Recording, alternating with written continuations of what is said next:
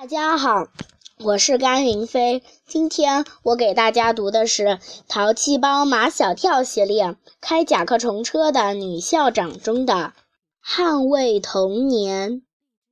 开学不过几天，便有许多媒体记者在学校里进进出出，他们的聚焦点都在教学楼上那个新立起来的广告牌上，上面有四个金光闪闪的大字。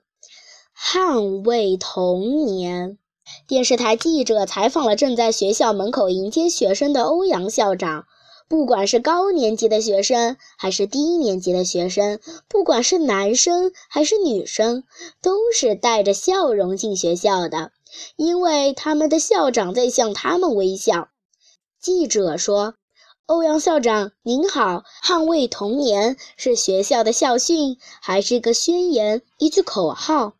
欧阳校长说：“现在大家都在说中国的孩子没有童年，我们学校要努力做的就是把童年还给孩子，也就是把快乐还给孩子。”记者说：“作为一个学校的领导者，你认为学生的成绩分数重要，还是快乐重要？”欧阳校长说。我认为快乐更重要。有一位教育家曾经说过，判断教育方法是否正确的标准是孩子是否快乐。如果我们的孩子不快乐，那证明我们的教育是失败的。就在记者采访欧阳校长的时候，学校门口聚集了一些送孩子的家长，他们都在看教学楼上新立起来的广告牌，每个人脸上的表情都难以名状。电视摄像机的镜头对准了这些家长。记者问：“请问您的孩子在这个学校读书吗？读几年级？”穿西装的男家长说：“六年级。”记者说：“您认为您在孩子的童年期间，分数重要还是快乐重要？”穿西装的男家长。现在快不快乐并不重要，重要的是能考好分数，就能上好大学，以后才会有一个好工作。记者问：“请问您的孩子读几年级？”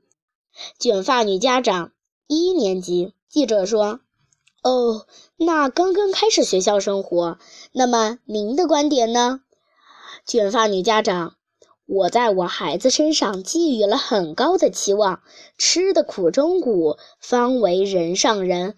什么快乐不快乐的？他现在快乐了，就输在起跑线上了。接着，记者采访了在场的所有家长，有八成的家长对学校立起一个捍卫童年的广告牌表示不理解。他们觉得学校就是传授知识的地方，不是捍卫童年的地方。只有两成的家长表示理解和赞赏。有趣的是，表示理解和赞赏的这两成家长都是高学历或成功人士。他们最关心孩子的童年是不是快乐的。他们的观点是在快乐的状态中，孩子的学习态度才是主动的、积极的。当晚，电视台收视率最高的栏目《城市聚焦》播放了这个新闻。最后，主持人的结束语是这样的。看来，今天孩子背负的压力很多是来自他们的家长。捍卫童年是有识之士的明智之举。是否能让我们的孩子真正的快乐起来，在快乐中学习，在快乐中成长？我们将继续关注。马小跳，马小跳！刚看完这个节目的马天笑先生把马小跳从卧室里叫出来：“你们学校来了一个新校长。”是女的，叫欧阳校长。这么大的事，你怎么没跟我讲？你知道的。马小跳说：“我上次写的检查，你不是都签了字吗？你不会没看就签吧？怎么没看？你那叫什么检查？就是一篇作文，还写得不错，把事情写得清清楚楚。马小跳，我不明白，这跟你们的欧阳校长有关系吗？”马小跳问马天笑先生。那天我们迟到，是帮谁把车推到加油站去？马天笑先生说：“我记得你写的是一个戴珍珠项链的女人。”马小跳又继续问马天笑先生：“推车时我把衣服丢了，又是谁给我买了一件 T 恤衫？”还是那……马天笑先生有点明白了。马小跳，世界上不会有这么巧的事吧？世界上还真有这么巧的事，他就是欧阳校长，有点意思，有点意思。马天笑先生在心里说：“我儿子真有福气，我想给儿子一个快乐的童年，偏偏就遇上了一位要捍卫童年的校长。”第二天下午就要放学的时候，秦老师给每人发了一张征求意见表，说带回家去请家长填好了，明天再交回学校。秦老师很不高兴的样子，发征求意见表时也不说一句话。毛超一目十行，看完征求意见表，站起来就欢呼：“九点钟上学万岁！”紧接着，教室里人声鼎沸，乱成了一锅粥。安静，安静！秦老师非常生气，看看你们的样子，毫无进取之心。现在，我先来征求征求你们的意见。愿意九点钟上学的同学，请举手。让秦老师更生气的是，全班至少有五分之四的同学举了手。没有举手的同学，并不是不愿意九点钟上学，而是因为他们会观颜察色。秦老师的表情告诉他们，他不愿意学生九点钟上学。只见马小跳把手举得最高。秦老师让马小跳说说九点钟上学有什么好，可以睡饱觉。马小跳很认真地回答秦老师的问题：小孩子都是在睡觉的时候长高的，如果睡不够就长不高。秦老师，请我说，请我说。坐在马小跳后面的唐飞，手都快伸到秦老师的鼻子底下了。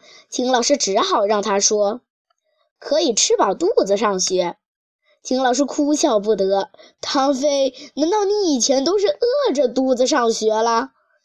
秦老师的言外之意：唐飞那样子像饿肚子的吗？同学们笑得东倒西歪。笑什么笑？本来就是嘛！唐飞一本正经的。早上那个时间呀，那是相当的紧张，都不能上桌子吃早餐，面包、牛奶都是在车上吃的，那只能叫充饥。再说了，像我们这种体型的孩子，应该少坐车，多走路。如果九点钟上学，我天天走路上学。还有很多愿意九点钟上学的学生要说，秦老师却请不愿意九点钟上学的同学来说说他们的理由。秦老师的目光在寻找举手的同学。马小跳侧着身子，热心的在帮秦老师寻找，发现丁文涛在举手。秦老师，丁文涛在举手。秦老师的脸上终于有了一点点笑容。丁文涛，你为什么不愿意九点钟上学？因为我不愿意浪费时间。丁文涛把滑到鼻尖上的眼镜推上去。时间像黄金一样宝贵。如果九点钟上学，我们等于白白损失了一个小时的学习时间。